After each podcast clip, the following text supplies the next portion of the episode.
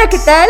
Bienvenidos a un nuevo episodio de este podcast, nuestro podcast, su podcast. Y se preguntarán, ¿por qué tienen el cubrebocas en la cara? Pues miren, la verdad es que si escuchan a Brenda con voz de ñañito o de caditos, pues, de caditos, oye Toby, es porque pues anda enferma, no, no es COVID, no es COVID amigos, pero este, pero pues sí hay que hay que protegernos, ¿no? Les damos un ejemplo. Así que pues, pero sí, pero aquí andamos con otro episodio. Esta semana tuve la desgracia de padecer eh, lo que comúnmente llamamos gripe y apenas estoy saliendo. Entonces por eso si me escuchan como eh, un poco en medio mormada o si de repente toso, este, pues no se alarmen. Voy a intentar cortar todas las veces que tose porque... Eh, a mí no me gusta escuchar a la gente toser. Yo en YouTube, si están viendo esto en YouTube, vamos a contar las veces que Brenda tose. Ay, bueno. y pues sí, aquí estamos en otro podcast nuevo y pues ahora tenemos otra vez nuestra sección de noticias. Y tenemos una entrevista muy, ah, este, que estuvo muy interesante, sobre todo la parte media y la parte del final. Nos contaron algunos datos muy interesantes. Sí. Con Elizabeth Villalobos, que es distribuidora de lácteos y carnes. De Casa Villalobos. Así que ya ven, tenemos variedad de gente emprendedora aquí. Este, y pues es muy interesante lo que platicamos con ella porque es desde, la, desde el otro giro empresarial. Tenemos muchos giros empresariales en este podcast y pues tenemos a una distribuidora de lácteos y carnes. Así que quédense también para escucharlo y también pues vamos a tener nuestra sección de recomendaciones, como siempre. Oh, este, entonces, pues no sé si quieres comenzar, Itzel, o, o, Es más, no, antes de... ¿Cómo se la pasaron? Este ah, podcast está grabado después de Halloween. Este... Y Día de Muertos. Y Día de Muertos también. Eh, entonces, no sé, ¿cómo se la pasaron? ¿Cómo te la pasaste tú, Itzel? Pues mira, ya, ya estamos en pleno apogeo del invierno, porque bueno Sí, es otoño. Ah, hablemos del clima también. Ya, ya extrañaba, ¿no? Esta parte del podcast donde hablábamos del clima. Pues bueno, ya hace frío. No tanto, pero pues ya, ya, ya te cala poquito el frío, ¿no? Este, y pues puedo decir que me lo pasé, como diríamos todos, tranquilón, tranquilón el día de Halloween. La neta yo me sentía enfiestada por tantas historias que subía la gente en fiestas de Halloween mientras yo, como toda eh, estudiante responsable, hacía tarea en mi casa mientras todos estaban de fiesta, pero pues no importa. la canción del violín. no, pero sí. Y pues el Día de Muertos, pues fuimos al panteón. Ustedes fueron al panteón a ver a sus a sus seres queridos que ya no están con nosotros. Hubo mucha gente, eso sí, ese día hubo mucha movilización de gente en panteones, por todos lados, y el pan de muerto ya no había, gracias.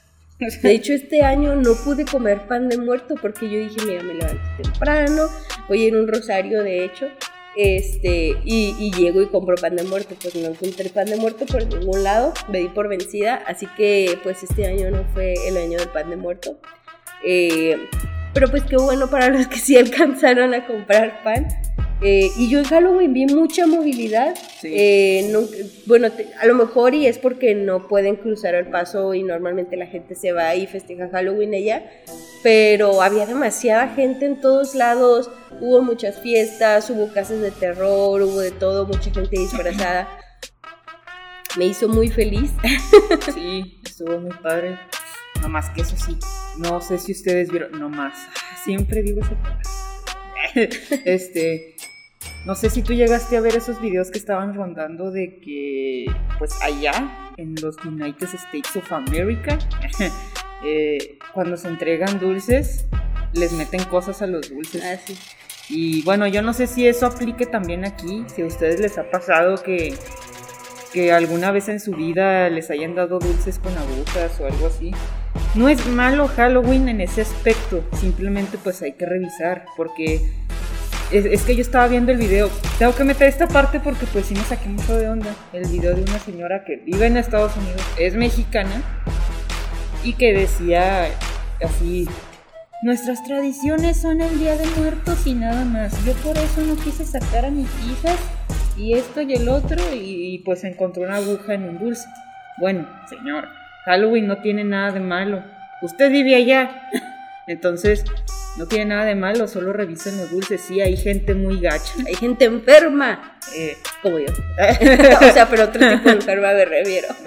o sea, sí hay gente pues de mal corazón, ¿verdad? No entendemos por qué hacen esas cosas. Sin embargo, por eso están los adultos. Este, y pues revisen los dulces. Ya, Halloween no tiene nada de malo, la verdad. De hecho, creo que hasta los niños pequeños es algo que esperan, porque pues ya pues, tengo un sobrino de tres años y le encanta Halloween. Bueno, los esqueletos y todas esas cosas, pues las caricaturas animadas, ¿no? Y pues solo cuiden los dulces. Mire, Halloween es disfrazarse, pasarlo chida y aparte te regalan dulces. O sea, no veo por qué a un niño no le gustaría Halloween. Y sí, nuestra tradición es Día de Muertos, claro, es la más bonita creo que entre todas las que hay en el mundo. Este, y pues la que mejor se nos distingue como mexicanos y es algo muy, muy lindo.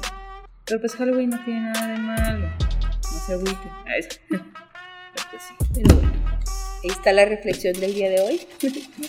Esperemos también se la hayan pasado muy bien en Halloween ustedes o si tienen niños. Yo, por ejemplo, di dulces y a mí me encanta dar dulces porque me gusta cuando se ponen felices. Y, y dar dulces, bueno, yo doy dulces chidas porque a mí sí me tocaba de que de repente en TikTok vi un video de que, ¿qué te- ¿cuál es el peor dulce que te han dado? Y luego el niño, una guayaba. Una naranja, cacahuates. Entonces, pues, ay, ojalá me dieran una naranja. Pero, pero sí. Entonces, ojalá se le hayan pasado muy bien. Y si quieres, pues podemos pasar. A la sección de noticias.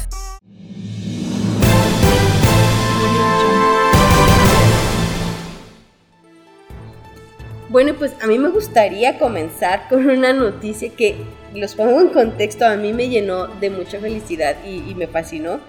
Y es el capitán Kirk de Star Trek que viaja al espacio a los 90 años. Creo que aunque no hayamos visto Star Trek, muchas personas saben quién es el capitán Kirk, o al menos estoy segura de que han visto su rostro, aunque sea hasta memes.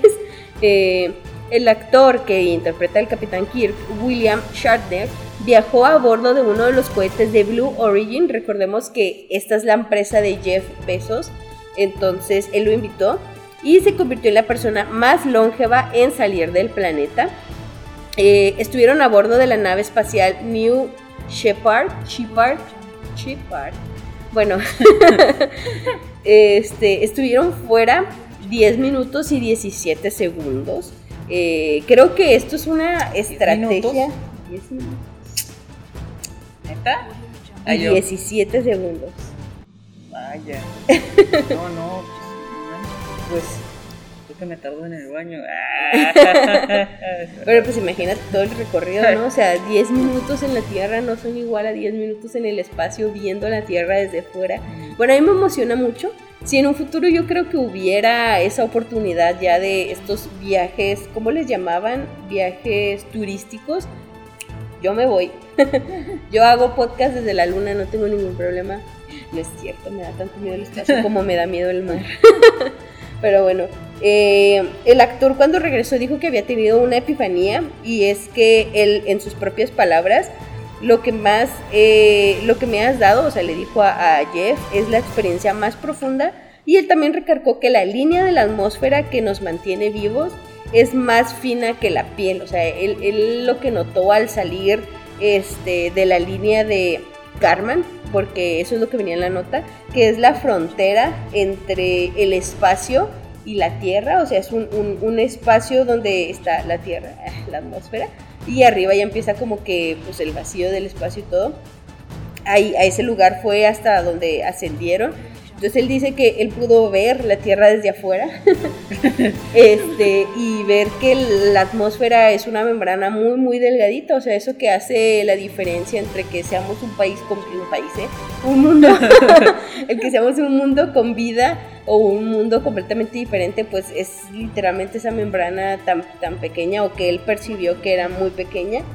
Este, la verdad, esta noticia a mí me gustó mucho, sobre todo porque es una estrategia que está usando la empresa Blue Origin para que se esté hablando constantemente de esto. Han invitado a otras personalidades, creo que tuvieron a la piloto también a la mujer más longeva en viajar al espacio, que ya había sido piloto y no había tenido la oportunidad de ir al espacio, pues también fue a bordo de estas naves espaciales. Ahora están invitando a Kirk, bueno, ahora invitaron a Kirk y ya fue y se convirtió en el hombre este, más grande en haber salido de la Tierra. Este, y se me hace como que todo esto es, obviamente para probar que es seguro, pero también para darle promoción. Yo creo que todas las personas ya están escuchando de, estas noticias y de estos cohetes y naves espaciales que está creando esta empresa para estos, estos viajes que sí son, a lo mejor son muy cortos, como dijo Itzel, o sea, 10 minutos no es la gran cosa, pero antes no podías, si eras una persona normal, ¿verdad? No podías ir al espacio ni por 10 minutos, o sea, yo creo que sí es un, un, gran avance. Entonces, ¿qué opinas? Sí. Es como tú, es que pues sí, 10 minutos en el espacio es todo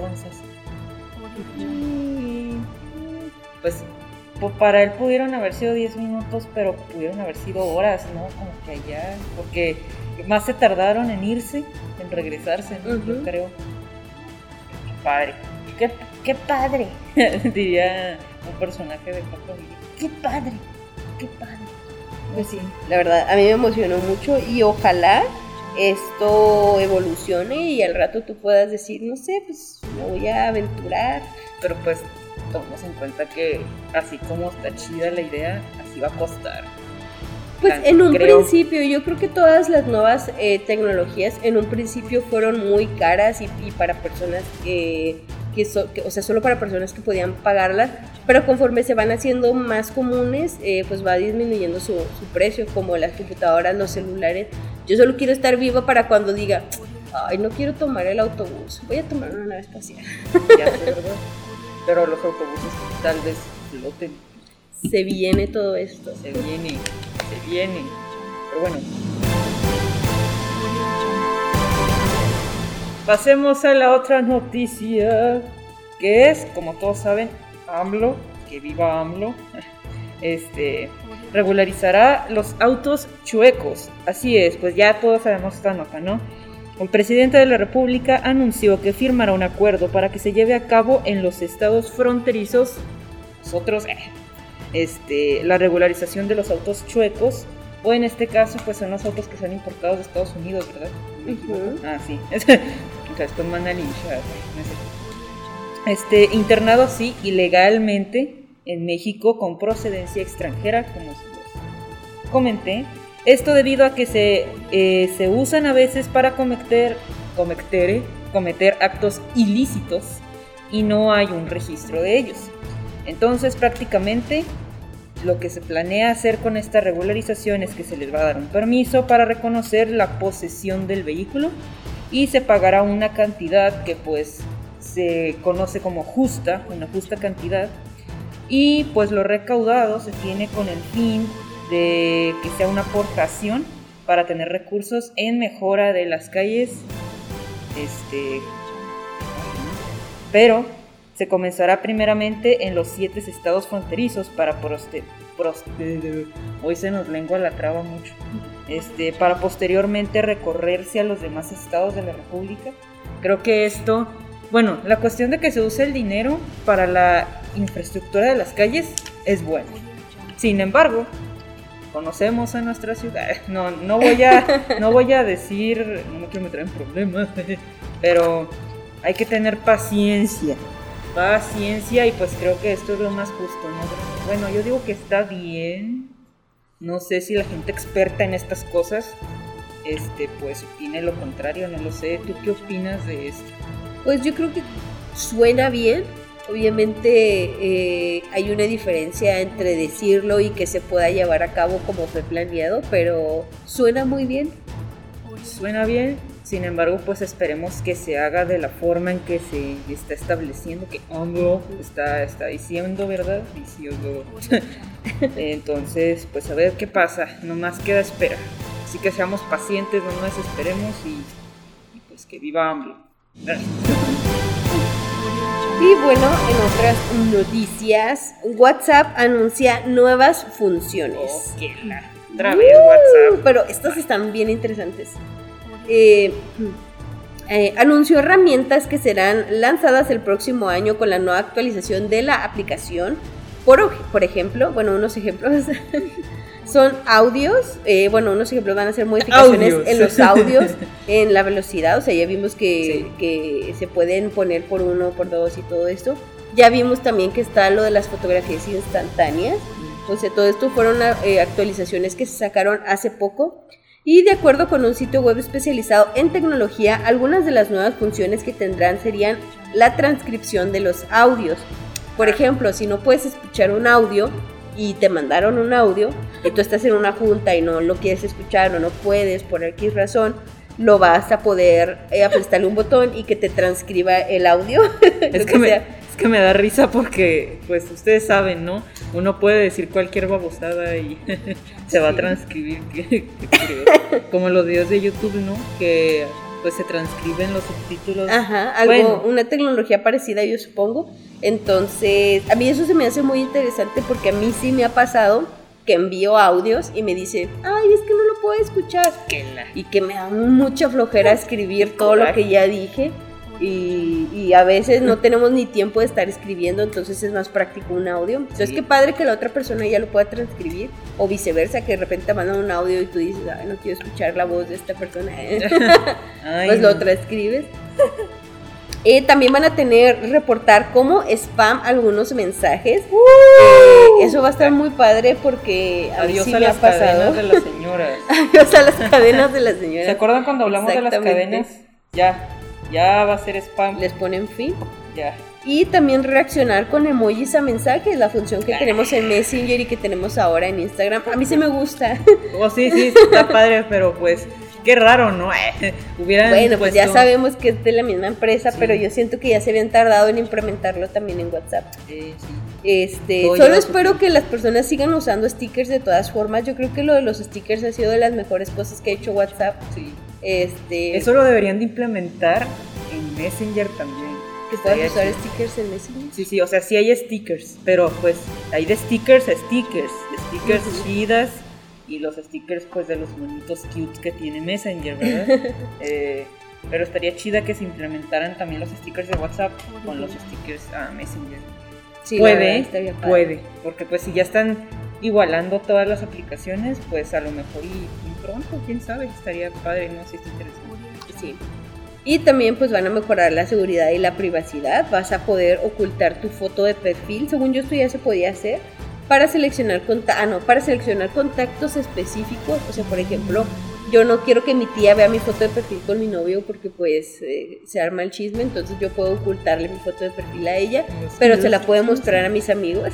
es un ejemplo, ¿eh? Pero se puede usar para muchas cosas, la verdad es que hay personas que dan su WhatsApp para cosas de trabajo y así. Eh, no quieren pues que la otra persona vea su foto de perfil, pues pueden elegir nada más ciertos contactos que la puedan ver. Eh, también va este vas a poder usarlo en varios dispositivos. Esto anteriormente no se podía, o sea, tú puedes tenerlo en tu celular y en la computadora, pero si tú lo abres en otra computadora, eh, automáticamente se cierra tu sesión última que abriste, entonces ahora planean. No sé cómo esto funcione porque para mí es de mucha seguridad que no lo puedas dejar abierto en cualquier lado, pero yo creo que sí te va a aparecer a lo mejor algún mensaje, ¿no? De que lo tienes abierto en dos dispositivos o así. Pero también te va a facilitar que cada vez que llegues a una computadora y necesitas descargar algo de WhatsApp, no tengas que volver a entrar y todo eso. Pues de hecho sí, porque por ejemplo ahorita sería muy necesario para mí, porque pues triste historia, traigo mi teléfono antiguo, este, mi teléfono pues, se me quedó en el carro de mi hermana, que saludos y Ahorita pues sí es necesario porque donde más uso WhatsApp pues es en cuestiones de la escuela y aquí. Y pues, claro, nomás hablo con Brenda. y con el bar. Saludos. Y cierta foto del bar, recién graduado. y, y así, ¿verdad? Pero pues se necesita, ¿eh? Se necesita. Sí. Bueno, todas esta, eh, estas nuevas actualizaciones aún están en fase experimental, pero pues llegarán el próximo año. O sea, puede que lleguen a principios de, de año, a mediados o a finales, como estas actualizaciones que les decía de, de reproducir el audio más rápido y todo, pues realmente se pudieron haber planeado hace un año, pero apenas hace unos meses nos llegaron. Entonces, ustedes tranquilos de que van a poder transcribir audios en WhatsApp, los van a poder transcribir. Qué padre, qué padre, qué padre. Está muy suave esto. Y pasándonos al lado de Facebook, ya saben, si es WhatsApp, es Facebook. Si es Facebook, es Instagram. Así que ahora Facebook. Yo no sabía que esto se... No, sí sabía, ¿cómo no? Que esto se podía hacer, pero nunca lo, pues, lo hice. Es que cualquier cosa que trate de meter cosas más personales tuyas a las redes sociales, yo ahí sí no. Por ejemplo, meter tu número de teléfono para confirmar tu cuenta o mejorar la seguridad de tu cuenta, para mí eso no, porque ya está de más. Creo que con un correo está bien. Y por eso surgen muchos problemas al momento de que te cierran la cuenta, se te olvida tu contraseña y esas cosas. Así que el correo siempre les respalda muy bien las cosas. Y a esto voy con que Facebook eliminará más de mil millones de imágenes de rostros. ¿Cómo que de rostros? No, no es tu fotos de perfil. es que se pondrá fin a su sistema de reconocimiento facial y eliminará las imágenes de rostros de más de mil millones de personas durante la creciente preocupación sobre la tecnología y el mal uso de ella por parte de gobiernos, policías, etc. Este cambio está producido desde que la compañía cambió de nombre a Meta, que oh, este es otro chisme, pero del cual más adelante hablaremos. Y esto con el fin de enfocarse hacia la generación de una tecnología, pues sí, llamada metaverso. Este, hay un comentario. Lerume Pesenti, no sé si lo estoy diciendo bien, es el nombre del vicepresidente de inteligencia artificial para la nueva compañía matriz de Facebook, mencionó lo siguiente. El reconocimiento facial puede ser particularmente valioso cuando la tecnología opera de manera privada en los dispositivos de una persona, escribió Pesenti. Este método de reconocimiento facial en los dispositivos, que no requiere una comunicación de datos faciales con un servidor externo, es el más desplegado hoy en día en los sistemas utilizados para desbloquear los teléfonos.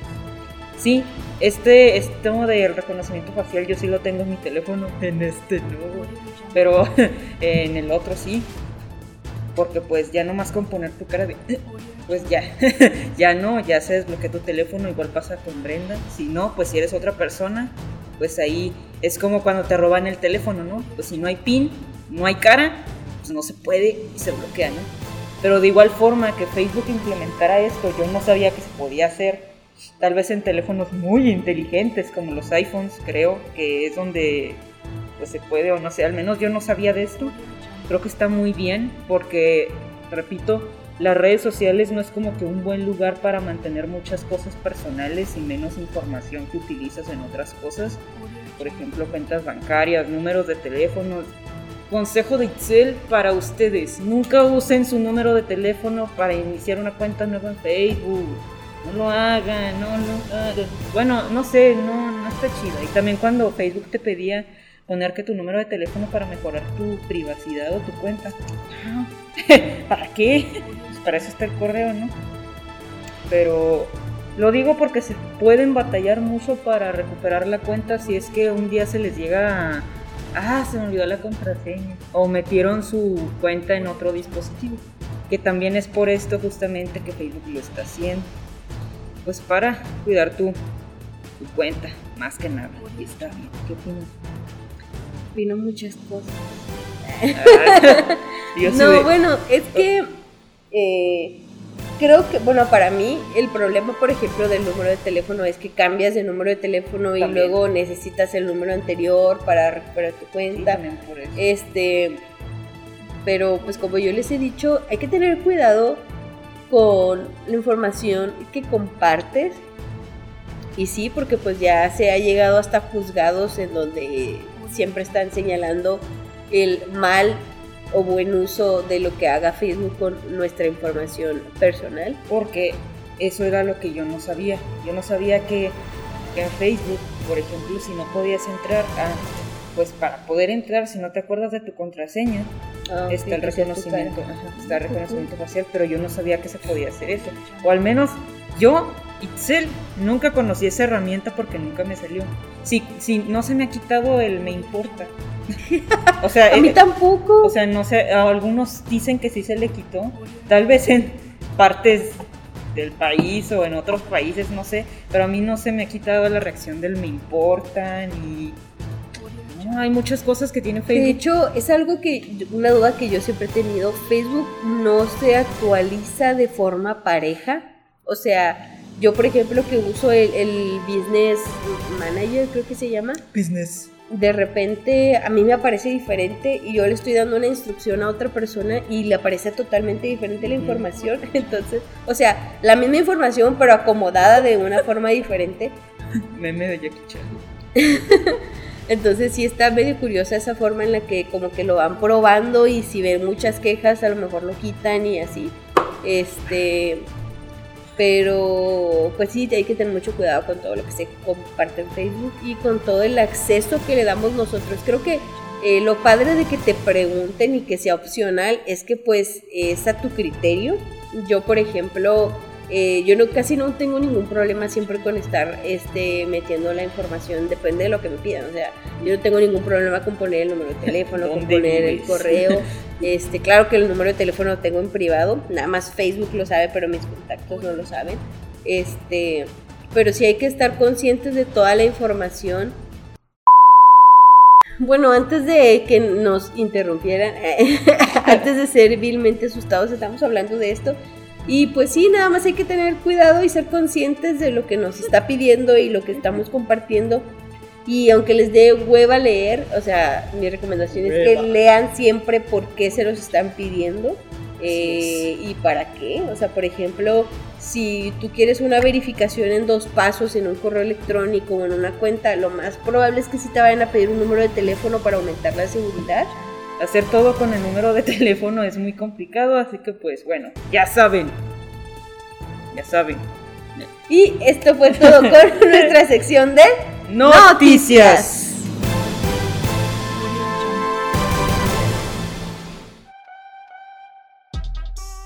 Y bueno, uh, vamos a pasar a la parte maciza de este podcast. ¡Maciza! Este. Ah, qué padre es el video este. Eh, la entrevista.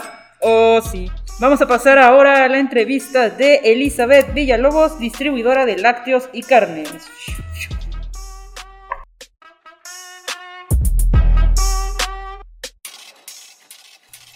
Hola, ¿cómo están? Aquí estamos en la parte de la entrevista y tenemos una invitada muy especial. Brenda, ¿quién tenemos invitada el día de hoy? Elizabeth Villalobos, eh, ella viene de Casa Villalobos, una empresa con más de 20 años en el mercado, o sea, imagínense toda la experiencia que nos va a compartir. Mucho gusto y gracias por aceptar esta invitación. No, al contrario, muchas gracias por la invitación, gracias por haberme escogido, creo que es un privilegio, un honor. Bueno, si gusta empezar por hablarnos de usted un poco, cuál es su experiencia, porque ya les mencionamos, 20 años, este es una empresa eh, que ya, eh, ya podemos sacar ahí jugo de, de, todas las vivencias, ¿no? Pero si gusta puede hablarnos un poquito más de usted, de, de todo lo que se dedica. Muy bien, gracias. Bueno, pues yo soy Elizabeth Villalobos, ya me habían presentado. Eh, tengo varias empresas, entre ellas la principal se llama Casa Villalobos fundada en 1991, pues ya hace 30 años. Y el giro principal de ahí es la carne.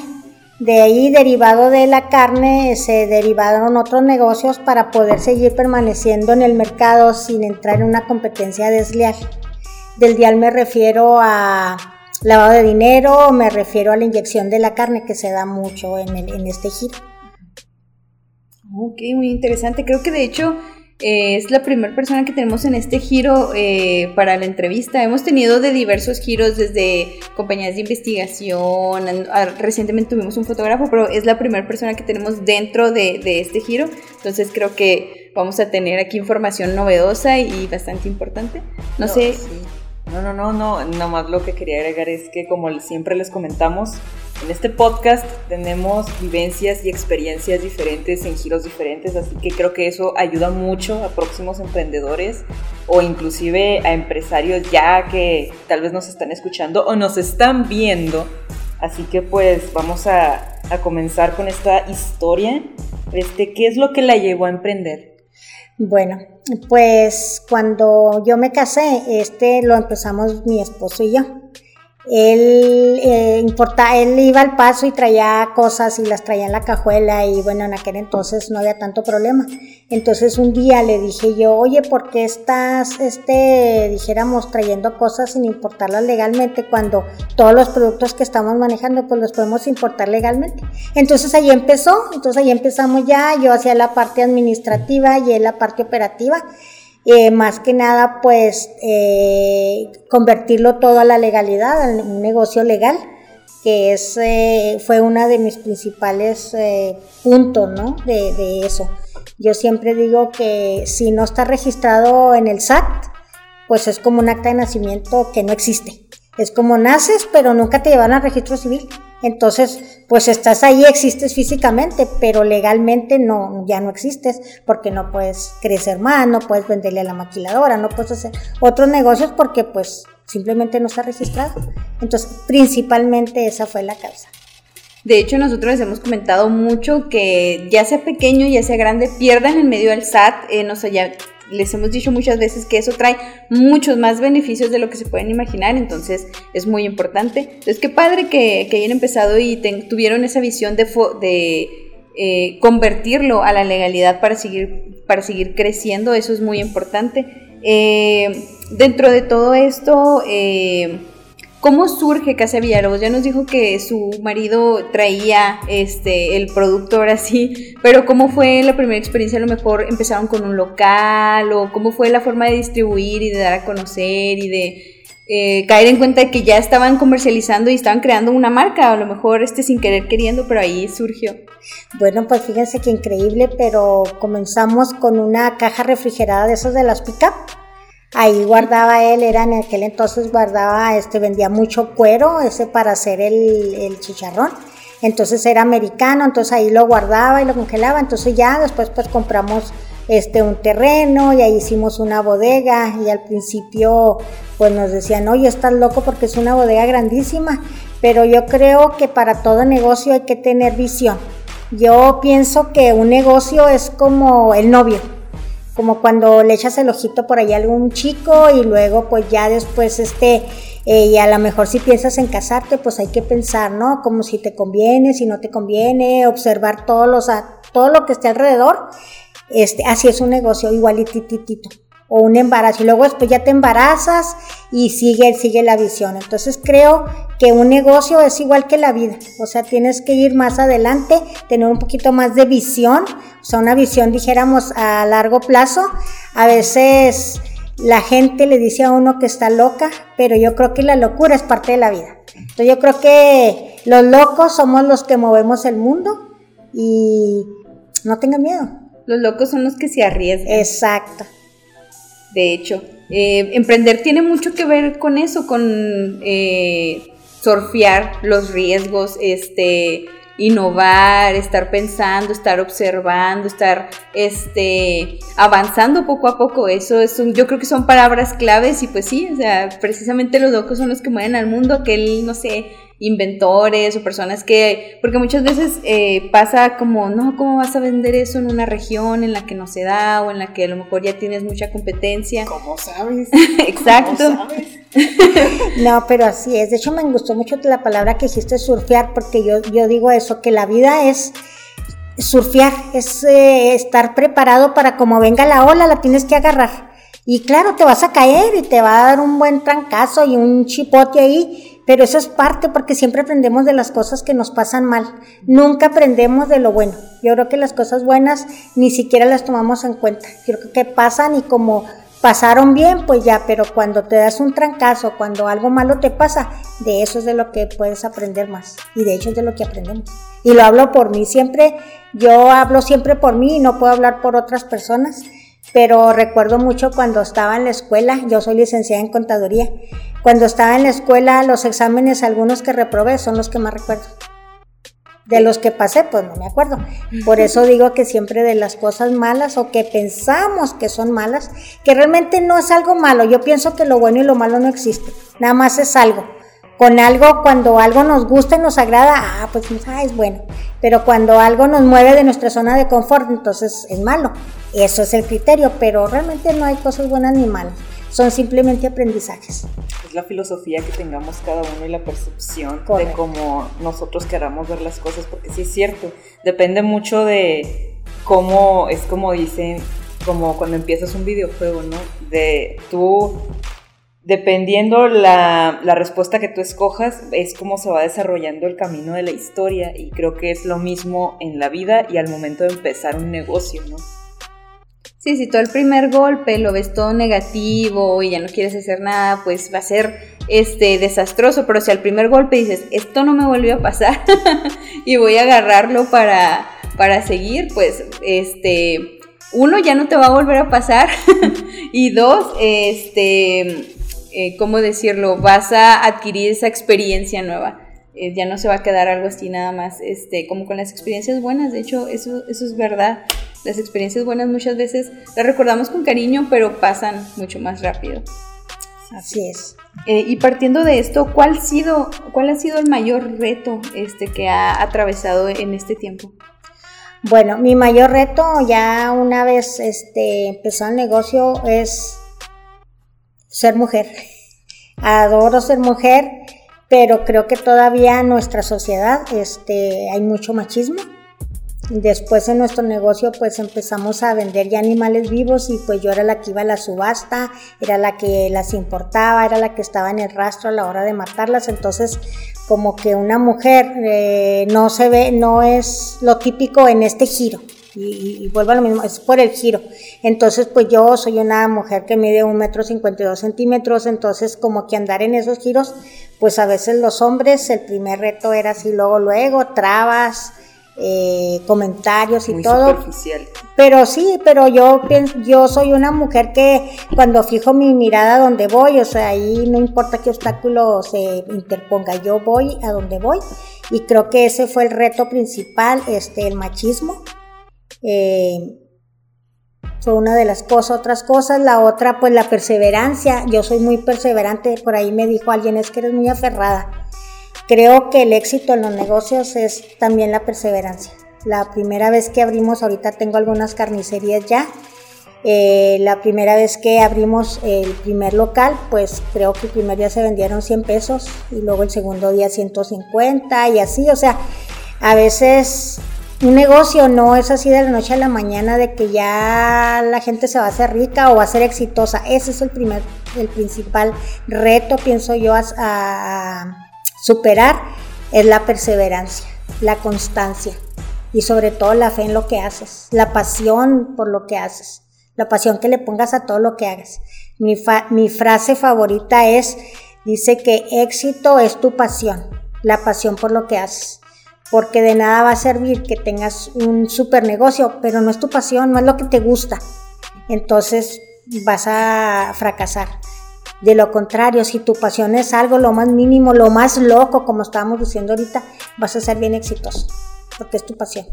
Y cuando uno hace lo que le gusta, pues tiene varias ventajas. Primero, pues te diviertes, tienes éxito y lo más padre, pues que ganas dinero. Uh, esa consecuencia viene, ¿no? Ya después de estar Así ahí es. Dándole la consecuencia. Ya gano dinero. La sí. consecuencia exacta es que ganas dinero de algo que te apasiona y que eh, incluso hasta puede haber empezado por un hobby, este, Exacto.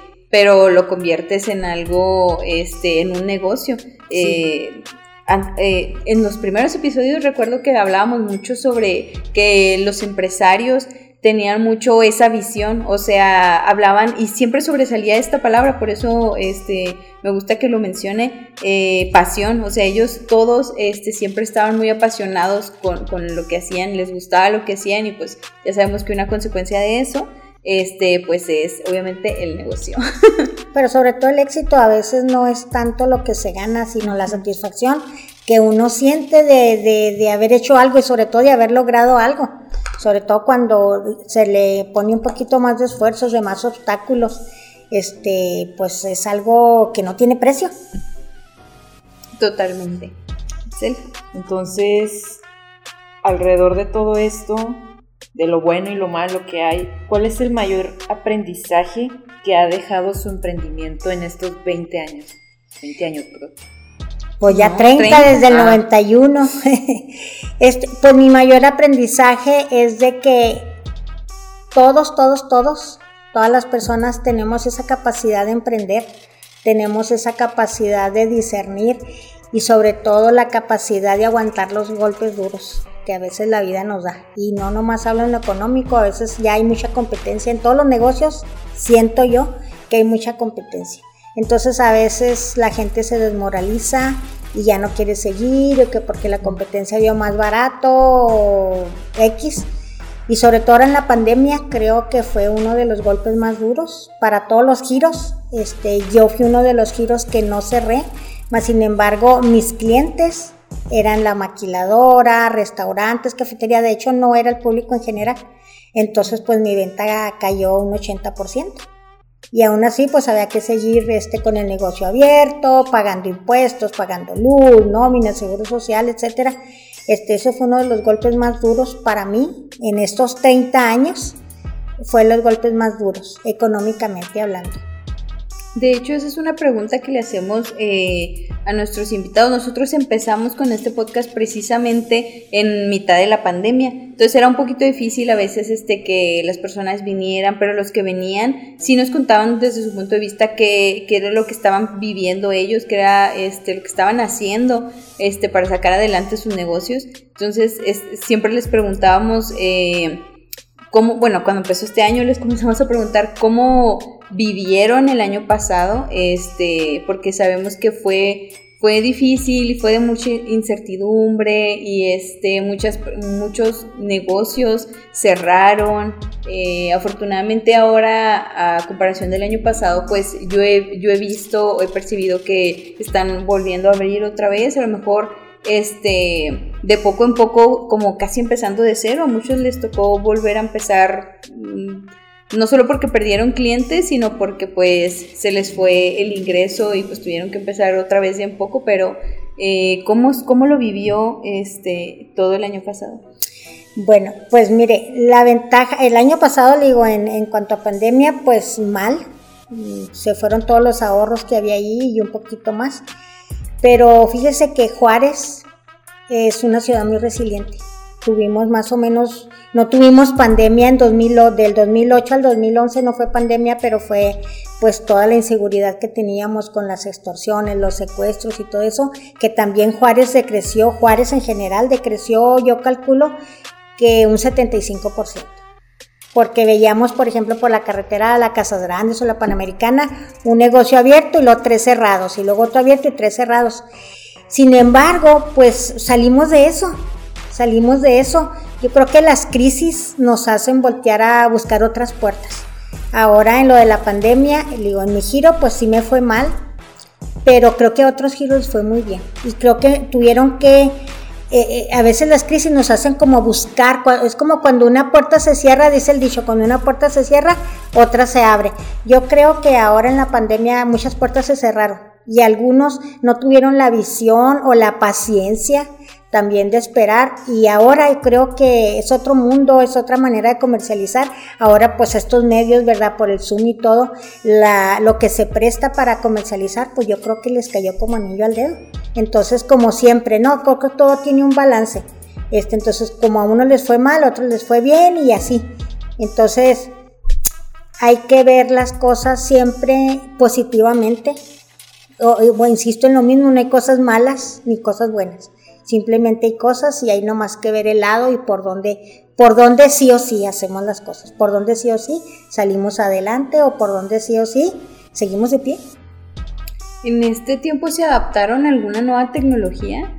Eh, muchas empresas pues empezaron a meterse hasta el marketplace de Facebook, abrieron páginas web, hubo un incremento muy grande del comercio online. Entonces ustedes, este, no sé, se adaptaron algo nuevo a lo mejor ya lo venían practicando. Fíjese que no, no lo veníamos practicando porque digo, como nuestros clientes eran este cafeterías, restaurantes, loncherías, taquerías, todo eso.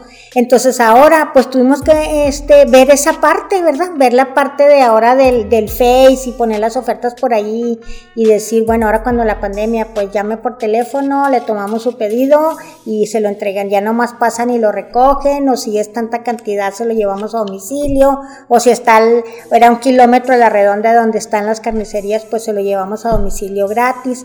Entonces entonces todo eso, entonces la ventaja de que ahora que ya volvimos otra vez casi a la normalidad, pues tengo más clientes. Porque ya gané los, la ama de casa y los que estaban a redonda, más los que ya teníamos, que había, estaban cerrados, pues volvieron. Entonces, pues yo creo que en mi caso, pues ahí voy, ahí voy, cumpliendo con los compromisos que se crearon pues cuando la pandemia, pero ahí voy, creo que voy bien, voy bien. De hecho, creo que el uso de nuevas, perdón, de nuevas tecnologías ahorita y qué bueno, la verdad, qué bueno que lo, el, que lo empezó a implementar.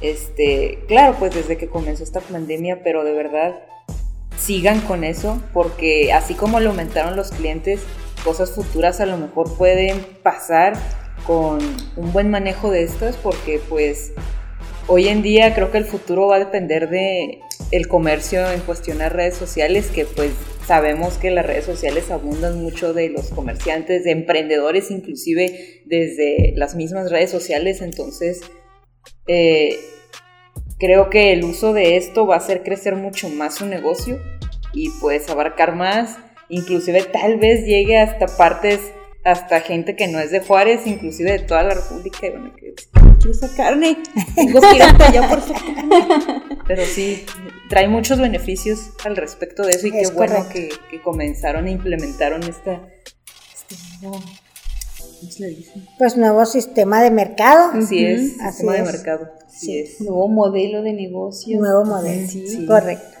De hecho, el año pasado fueron de las palabras más buscadas, e-commerce, y todo el mundo estaba actualizando qué es eso, cómo lo hago, este, cómo puedo ganar clientes de eso, este, y adaptarse. A mí me tocó eh, ver, ahí por mi casa había un lugar que vendía ropa, un este una boutique y a ellos eh, sí les costó mucho como que empezar esto, o sea, entrar a las redes sociales, adaptarse a lo que nos estaban pidiendo del gel, de que el tapete y de esto y del otro, de la distancia, los aforos. Sí, sí fueron muchas exigencias, pero al final pues los que, eh, los que siguen de pie pues saben que valió la pena. Y bueno, durante todo esto, todo su camino, ¿hay alguna experiencia buena y mala que usted recuerde? Que tenga mucho aquí, tanto buena como mala. Pues cuando, ah, cuando nos quisimos extender al estado, a Parral, pues, por ejemplo, Parral, al principio pues estuvimos perdiendo, ¿no? Pero yo decía, no, a ver, ¿dónde, ¿dónde está el clavo? porque estoy perdiendo? Si este negocio lo hago en Juárez y lo hago bien, porque allá estoy perdiendo? Entonces creo que igual cuando uno se expande, pues es donde ir a buscar ahí qué fue lo que pasó. Es que, bien. Y creo que esa fue una de las malas experiencias, aunque insisto, pues no fue una mala experiencia. Más bien fue parte del aprendizaje, parte del camino. Muy bien. ¿Y usted qué piensa que fue el factor por el cual no funcionó en Parral? ¿O no, lo tienen sí No, sí funcionó. Digo ah, al principio cuando entramos. Pues bueno, como mi giro era la carne, entonces llevamos vacas vivas para sacrificio. Pues luego cuando uno va a un lugar diferente, pues la gente trata de aprovecharse. Y uno con tal de entrar al mercado, pues este, accedíamos a decir, no, es que acá está tal precio, o acá, o por ejemplo a veces nos quitaban o robaban kilos en la báscula y en el rastro, entonces eso, eso es lo que está pasando. Hasta que no, pues ya es como que se estabilizó, hasta que llegó estabilizó. Y ya muy bien, este, de hecho estamos en todo el estado, estamos en Chihuahua, en Parral, distribuimos en Casas Grandes en, en Cuauhtémoc, en Delicias, Camargo, entonces bueno, pues fue parte de, y a veces que la gente si no saca bien sus costos o algo y la primera pierde, dice no, no, ya no, entonces pues yo creo que era la perseverancia, la existencia o la ferradez mía por, por, este, por seguir trabajando. No, y aparte el... Eh, como el sí, ay, no sé cómo decirlo, se me está trabando mucho ahora la lengua, pero cuando, bueno, yo cuando he platicado con, con, las personas que hemos entrevistado y nos han dicho, no, es que me expandí, pasó esto, quise estar en este lado y pasó esto, muchas veces eh, recae mucho en cuanto conoce uno el propio, el propio negocio. Tuvimos aquí una persona que él, eh, él hizo su propio café, de hecho él nació en pandemia, él dijo, este, quiero eh, vender café y empezó a conseguir, este, las personas que los preparan, no, recuerdo cómo se llaman. Él nos dijo el nombre específico, pero yo no me acuerdo. Entonces él se dio cuenta que, que este, no estaba listo porque no conocía todavía tanto de, de, su propio negocio. Entonces yo creo que cuando ya lo conoce, ya lo maneja, ya puede ser más fácil identificar eh, los factores o lo que sea que esté pasando, el mercado, que muchas veces es muy importante este, tener definido el mercado, hacer un poco de investigación, este, estar en campo, todas estas cuestiones más a lo mejor mercadológicas, pero que que pues es lo que funciona, es lo que saca a flote. Sí, así, pues sí, son muchos, efectivamente son muchos factores, a veces hasta la cultura. Por ejemplo, somos muy diferentes la gente de Juárez a la gente de Chihuahua, a la gente de Parral. Por ejemplo, voy a poner un ejemplo en mi giro, ¿verdad? Este, la gente de aquí de Juárez piensa que, por ejemplo, la carne, una chuleta, que si trae la grasa amarilla es porque es una vaca vieja, y no. El color de la grasa lo da la comida, ¿verdad? El maíz el maíz hace, hace que la grasa se haga blanca. Entonces aquí en Juárez, como que estamos muy americanizados, pues la gente prefiere el pollo color blanco, la grasa de las chuletas color blanca, ¿verdad? Si va, ándele, entonces por decir el huevo que sea blanco. Si usted va, por ejemplo, a Parral, pues allá, como siempre han comido vacas de sabana, de sabana quiere decir que comen zacate, pues la grasa es amarilla, entonces para ellos dicen, no, pues su grasa amarilla es lo normal, ¿verdad? O si va más al sur, pues el pollo color amarillo, los frijoles negros. Entonces, creo que a veces no, no depende, el, o sea, sí es muy importante el conocimiento, pero cuando uno se expande también es muy importante ver la región, la cultura que hay en la región, o sea, qué pasó ahí. Y a veces también la misma competencia. Porque si usted está establecida y luego, pues como que viene alguien de fuera pues entonces ahí se crea un choque y a veces este, pues ahí el que tenga más fuerza, ¿verdad? Es el que va a ganar, como siempre. Entonces sí son muchos factores. Depende el giro, depende de la región, depende el producto, depende yo creo también de la situación este, económica que esté viviendo, porque no es lo mismo vender un producto en diciembre que venderlo en mayo, ¿verdad? O sea, hay muchos factores, pero claro que cada comerciante pues tiene que estar al pendiente, ¿verdad? Y ver esos factores si es el tiempo, a lo mejor, si es un buen, este, si usted se quiere expandir o algo, a lo mejor es muy buen negocio, pero no es el momento, no es la temporada. O sea, muchísimos factores que influyen. Esto también aplica para los que venden raspados, porque... Pues imagínense en diciembre. sí, porque, pues, a ver, si una nievería, como la, pues, la que todos conocemos, no está abierta en diciembre, pero un emprendedor que hace de eso pero vende más cosas. Es que a mí me ha tocado ver eso, que los vendedores, no sé si también pasa por tu caso o de los que ustedes ven que pues venden cosas así, este, chuchulucos en sus casas, este, venden raspados, venden que pitas preparadas y todo eso, pero nomás llega el frío, pero cierran totalmente. Y uno se queda así, ¿y las papas? Bueno, sí, ya hace frío, pero ¿y las papas? Entonces, Creo que eso sí es cierto, eh, depende mucho la temporada, en la región en donde estés y la clase de personas que quieran lo que tú estás vendiendo o les llame la atención. Y esto también pasa, creo que en comercios también internacionales, productos así de talla internacional, porque pues por ejemplo, no sé, un producto de la India que venga acá a México, pues somos México, nos vamos a sacar de onda, ¿no? Tal vez y, y pues como que no, o quién sabe. o a lo mejor pega mucho como las bebidas estas, este, ¿dónde son? ¿De Corea, de Japón? A las que se abren así que, sí, las de colores las veo. Sí, sí, sí, sí. sí. Eh, yo no sabía eso de, de, de, por qué cambian de color, porque yo veía, o sea, cuando yo veía documentales de así, veía pollos y veía pollos de otro tipo de color y yo wow, son una especie diferente. No, no, mire, no es el mismo pollo. Lo que pasa que, por ejemplo, de Torreón para abajo les gusta el pollo amarillo, entonces no es que la piel sea amarilla. En México los, les dan de comer el pasote a los pollos, que es muy amarillo, entonces toda su grasa y su piel se hace amarilla, toma la pigmentación. Este, por ejemplo, en plantas americanas los pintan, le ponen pintura a la piel para que salga amarilla. ¿Verdad? Pero aquí, aquí en de Torreón para acá, este, pues nos gusta el pollo blanco, nos gusta los frijoles, los frijoles que le llamamos pinto, y de Torreón para abajo comen mucho frijol negro, hasta toda Sudamérica. ¿verdad? O sea, y, y sí, pues tiene que ver mucho, digo, la cultura, la región, este, la temporada.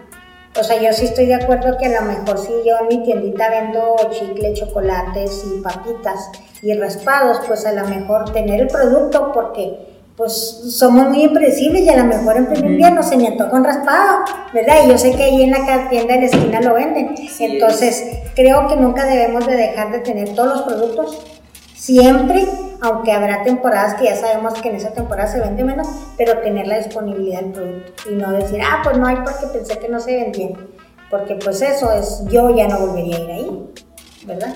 Y sobre todo tener la misma calidad. Y yo hablo mucho de la honestidad también en los negocios, porque cuando uno va a un negocio y siente que no, que no lo atendieron bien o que, lo, que salió estafado, ya jamás vuelve.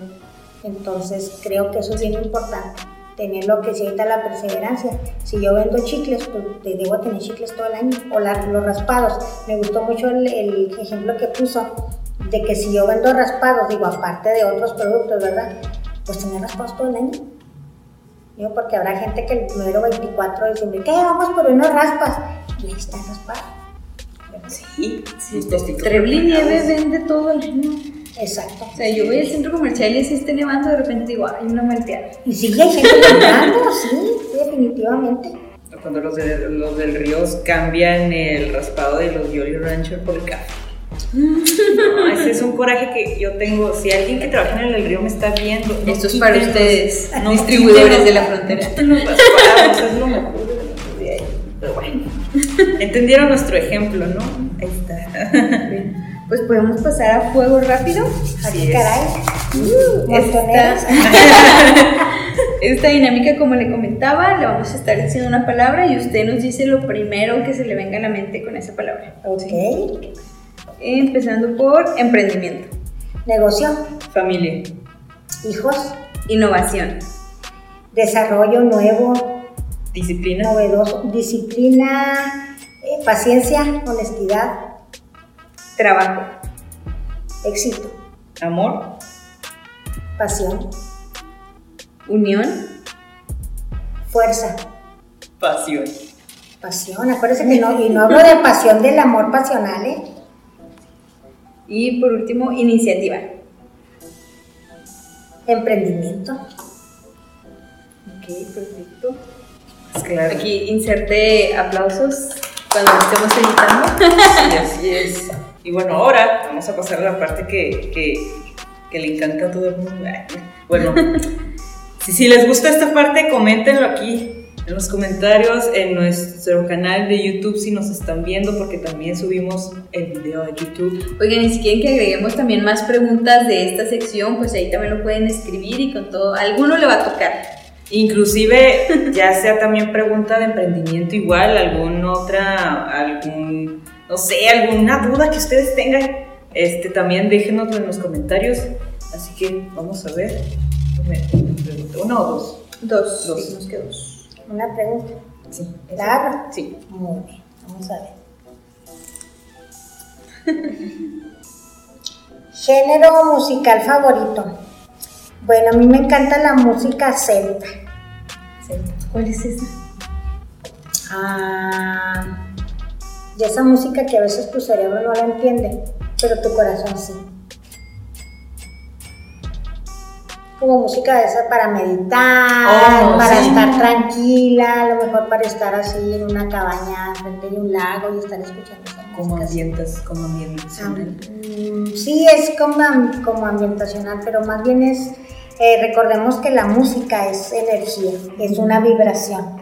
Entonces esa vibración a veces nuestro cerebro, porque nuestro cerebro es de este presente, entonces nuestro cerebro no lo entiende, pero tu corazón y tu alma sí lo entienden. Y a veces que, ah, no sé si les ha pasado, a veces escuchan una música, a lo mejor que hasta tiene letra, y no la entienden, no saben lo que dice, pero les encanta, o sea, o sea, no sabes nunca, pero te la aprendes, la cantas y no sabes qué dice pero eso es porque tu corazón es, sí le entiende, porque para el corazón no hay lenguaje. Hasta lloras. Para, exacto. Pero dices ¿por tú por qué, exacto, exacto. Estoy llorando, no sé, pero Sí. padre. Eh, sí, pero eso es, o sea, tu corazón no sabe que, tu cerebro no sabe, no entiende la letra, pero tu corazón sí y reacciona. Ese es el tipo de música que me gusta mucho. De hecho, me gusta toda, toda la música, pero esta me encanta, mi favorita. Aprendí algo nuevo hoy, o más bien una nueva palabra el día de hoy. ¿Tú también, Brenda? Sí, la verdad, muy interesante. Que yo normalmente escucho muchos grupos extranjeros y la mayoría de las veces no tengo idea, pero el, el- el sonido me causa algo y digo, o sea, no sé por qué, pero esto me gusta. Sí, hay dos, dos, este, no sé si son los escritores o los que le hacen la música, que es Iván Torrent, es uno de ellos, y el otro es Tomás Bergersen. Entonces ellos dos se lo pueden buscar y entonces se encuentran una música así que, así, que dices tú, pues porque estoy llorando. Es una música, a veces ni letra tiene y otra que sí tiene letra. Entonces, este, ese es mi favorito. Se la recomiendo. Ya entramos en la sección de recomendaciones. Recomendaciones. A ver, Este, Otra. sí. Muy bien. Dice, ¿cree en fantasmas? Eh, una pregunta muy, muy interesante. Yo pienso que somos,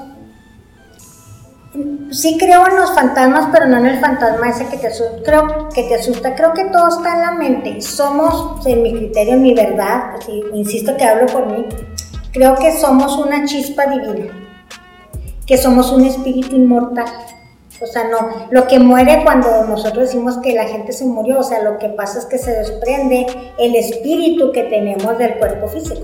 Porque cómo pudiéramos venir a experimentar a lo mejor el, aroma de un jazmín si no tuviéramos un cuerpo físico.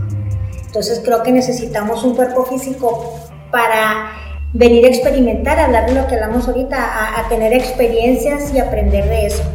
Entonces, en mi criterio, en mi verdad, un fantasma es cuando alguien mm, trasciende, no muere, porque vuelvo la palabra muerte no existe porque no morimos.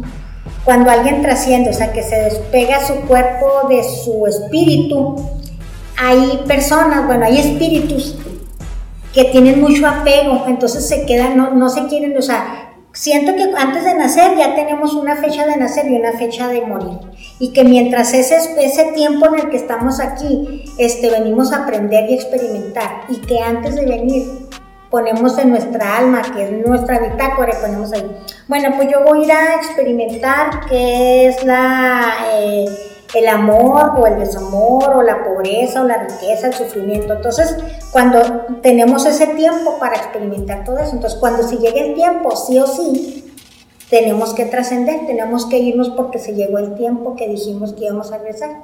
Entonces, si en ese tiempo no experimentamos lo que nuestra alma dijo que iba a experimentar, pues entonces son para mí los fantasmas que se quedan aquí porque no se quieren ir, porque tienen apego a lo mejor a la riqueza, a algo tienen apego y no se quieren ir. Entonces lo que llamamos como fantasmas, pues creo que son esos espíritus que siguen aquí rondando, que no se, que no se van a donde deben de ir, que no se van al origen, ya andan aquí rondando. Entonces, a la palabra fantasma creo que está muy satanizada esa palabra. Entonces hay gente, estos espíritus, este, yo digo, están hollywoodizados. Porque nada más en las películas sale de que, ah, un ente y ya. Y siempre es malo. Y siempre es malo. Entonces, eh, creo que es más el poder mental y el poder que le damos nosotros a estos fantasmas o a estos espíritus que lo que realmente son. Porque realmente ni tienen cuerpo, entonces no tienen un poder. Entonces, sí creo, creo en, fantasmas, pero no así como la palabra fantasma, sino en espíritus que aquí andan todavía, que no se quieren ir, porque no pudiera, no sabría yo explicarlo, pero no se quieren ir por alguna razón. Y aquí andan, ¿verdad? Entonces hay personas mucho, muy sensibles que los pueden sentir o los pueden ver, pero y hay otras que no, y hay otros que no, ¿verdad? Entonces creo que el permitir que un fantasma asuste a alguien, pues está en la persona, porque vuelvo a lo mismo, pues ese es un espíritu que no nos puede hacer nada, no nos puede pellizcar, no nos puede hacer daño, mas sin embargo, pues Hollywood es lo que dice que son entonces sí creo en los fantasmas. Muy interesante, la verdad. Una percepción. ¿Usted, usted qué opina? ¿Usted, ¿Usted cree en los fantasmas? Sí, sí. Déjanoslo en los comentarios también. ¿O cuál es su filosofía al respecto? Porque sí es cierto, los fantasmas están muy mal catalogados como algo. Muy hollywoodizados. El chavo, espíritu chocarrero. sí, es cierto. Que bueno, sí es cierto que hay personas que, que vibran muy bajo, ¿verdad? Entonces, les voy a poner el ejemplo, es como un abanico, como un abanico de los que están en la casa. Entonces, todos, todos, todos, aunque no se nos vea, tenemos una vibración que está invisible, pero es una energía que está dando vueltas así. ¿verdad? Entonces, depende de la vibración de cada persona, un fantasma de estos, o sea, un ente, yo le voy a llamar un ente, puede sí, puede ingresar en una persona y este, decirle a su verdadero espíritu a tu lado y ahora yo voy a manejar tu cuerpo. Eso sí, y depende de la vibración que tengas. Es, el ejemplo del abanico es, vamos a suponer que el abanico está parado y agarra, o va muy lento, muy lento y agarra una piedra y se la aviento. ¿Qué va a pasar a la? Pues se va a quebrar, ¿verdad? Pero ¿qué pasa si el abanico está todo lo que da y le aviento la misma piedra? Te la regreso. me la regresa. Así es, así somos nosotros. Cuando un ente, un fantasma encuentra a una persona con una, una vibración muy baja, y vibración muy baja hablo de las personas que se drogan, de las personas que siempre están enojadas, resentidas, que siempre están odiando a los demás o envidiando a los demás, su energía es muy baja. Entonces, cuando encuentra un fantasma de estos, sobre todo que tenga mucho apego, eh, una persona de estas fácil puede entrar en su campo energético, o sea, eso habla de su campo energético, entra y entonces a la persona, a su verdadero espíritu que está habitando su cuerpo lo hace a un lado y él es el que empieza a tomar el control del cuerpo. Por eso siempre debemos de tener nuestra energía alta para que cualquier fantasma de estos, pues cada vez que quiera, pues rebote con nuestra vibración alta. Pero sí hay muchas personas, y lo digo por experiencia propia, este, yo promuevo un entrenamiento, este, y en ese entrenamiento este, me ha tocado varias veces personas que uno las ve así normal, pero es muy fácil saber cuando tienen un, fantasma dentro, un ente. No soportan el amor, la energía del amor. Entonces cuando uno quiere abrazarlos y todo así, luego, luego, eso es así como que nosotros lo logramos Identificable. lo identificamos luego, luego. Este, y ellas y las personas lo saben, pero no saben cómo sacarlo, no saben cómo sacarse. Wow, pues sí, oye, muy interesante. Creo que la primera vez que nos dan una respuesta así, nos quedamos pensando que, oh, sí, sí, Sí, los fantasmas son entes, son espíritus igual que nosotros, que nuestro espíritu que somos, pero que ya nos separamos. La única diferencia es que tenemos cuerpo físico y pues ellos ya no. ellos ya no. Entonces por eso la, por eso es más lo que dicen, ay, un fantasma que se te va a aparecer. Pues sí puede aparecerse y decirle hola. ¿Verdad? Pero no puede hacer nada. Si yo no permito mi campo energético que entre, pues no puede hacer nada. Nada. Esto es de voluntad, de, de, de vibración. De vibración energética. Ok. Cuidado, porque. Sí. No. no. No, no, no, no, digo, este es muy sencillo. Creo que la mayoría de las personas que es- estamos ahorita aquí tenemos esa vibración alta. Sí hay, hay algunos que les digo, pero la gente esa que, más, uno los ve y dice, ay, esta persona, porque siempre está juzgando, criticando o en drogas. eh, ese tipo de personas que esa, es- ese, ese sentimiento es lo que hace que la vibración energética baje de velocidad. No, es de que shock. Pero sí, bueno, este, pues con esto nos despedimos. No sé si quiera dar algunas palabras, algún consejo. Eh, bueno, ya nos ha dado mucho durante, durante todo este podcast. Este, para aquellas personas eh, que están escuchando esto y que a lo mejor son jóvenes empresarios que apenas están empezando o que apenas quieren este, adentrarse a este mundo del emprendimiento. Pues eh, precisamente a cualquier joven pues les digo, "Está- apenas están comenzando, la vida no es fácil, nadie dijo que la vida era fácil y creo que las cosas que realmente, como hay un dicho que dice que si las cosas que valen la pena se hicieran fácilmente, pues todo el mundo era comerciante. Entonces, a los jóvenes arriesguense, saquen esa locura, aunque los demás, tu papá, tus amigos te digan, estás loco, y sí, y bien contento. Entonces creo que ahorita saquen esa locura, saquen esas ganas, no se queden con las ganas, o sea, a veces dice que lo peor que te puede pasar es quedarte con las ganas. Cuando sientas que quieres emprender algo, que sea tu pasión, que te guste, hazlo. Hazlo, aunque si fracasas, bueno, ya sabes que ya sabes que vas a fracasar, pero si no lo haces toda tu vida te vas a lamentar de no haberlo hecho. Entonces nunca escuches a los demás cuando te dicen que no puedes. Esa fue uno de mis retos que a lo mejor no lo dije en su momento porque no me acordé, pero siempre cuando alguien me decía, es que no puedes porque eres mujer, yo le decía, ¿qué, dónde, cómo se hace? Entonces creo que cuando alguien te diga, no puedes, dile tú, a ver, ¿cómo? Yo sí puedo. ¿Cómo? A veces uno no sabe ni cómo, pero sabes que puedes hacerlo. Entonces, adelante, arriesgate. Todo tiene un precio, pero estoy segura que el precio va a valer la pena, va a valer el esfuerzo. Arriesgate, porque el que no arriesga no gana. Ponte el mi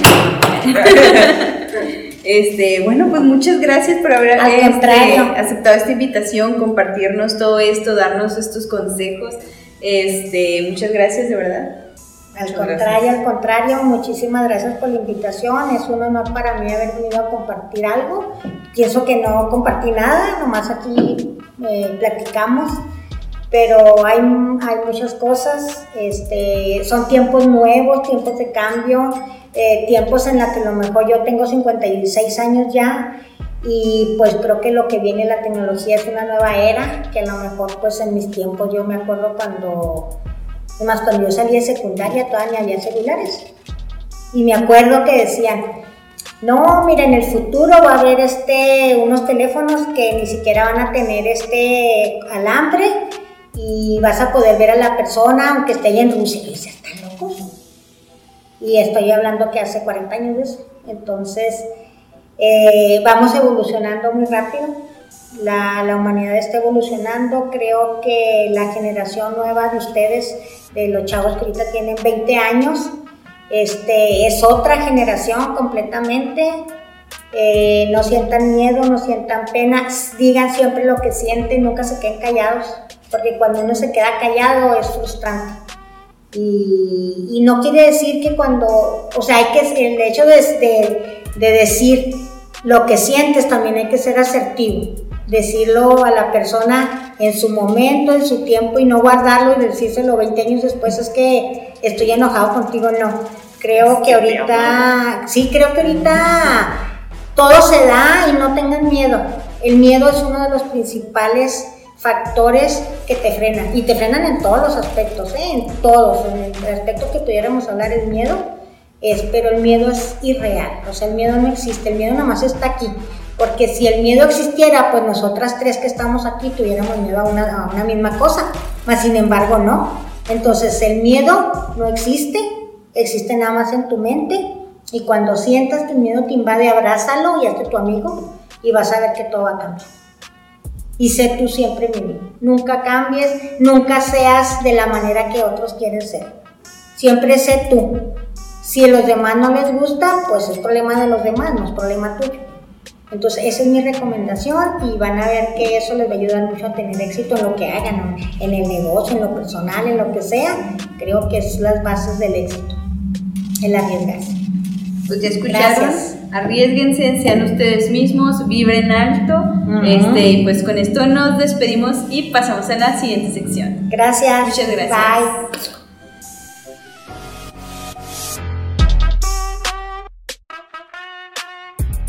Y bueno, esta fue nuestra entrevista con Elizabeth Villalobos. Muy interesante los datos. Déjenos muy sus opiniones sobre los fantasmas. Sí, muy importante, porque creo que cada persona tiene una percepción diferente y también pues una idea diferente. Y también déjenos en los comentarios su opinión sobre todo lo que hablamos en general, este, sobre toda la entrevista. Esperamos les haya gustado mucho. Eh, a nosotros nos gustó mucho, la verdad, muy interesante. Sí, entonces, sí.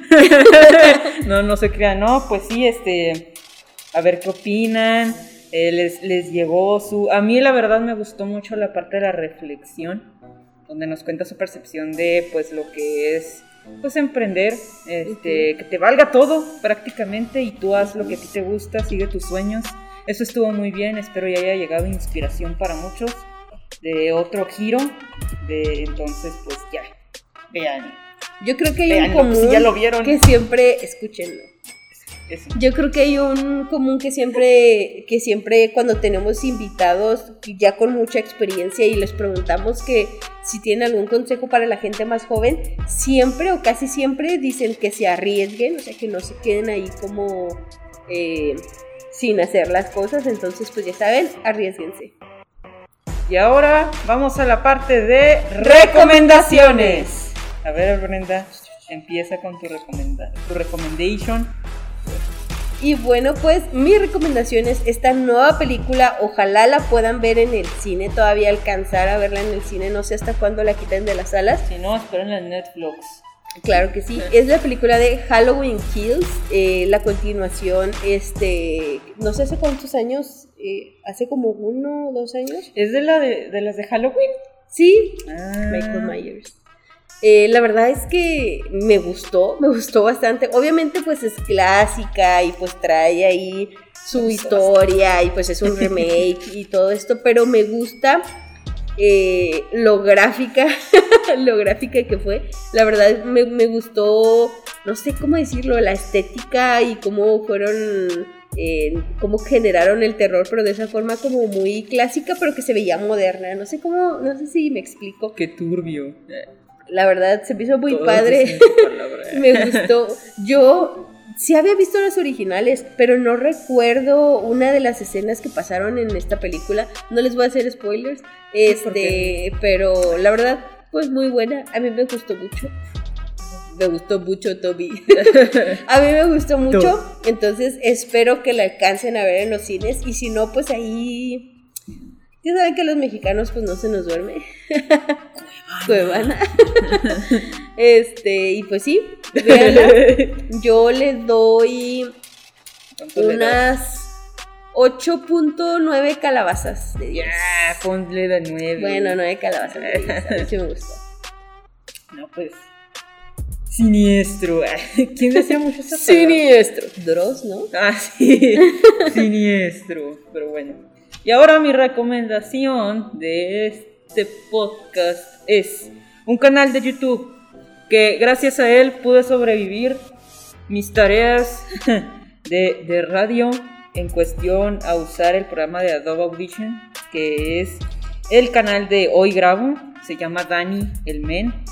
Es un canal dedicado, bueno, pues da videos formativos sobre producción de audio, música y análisis, review, tutoriales y cursos inclusive para...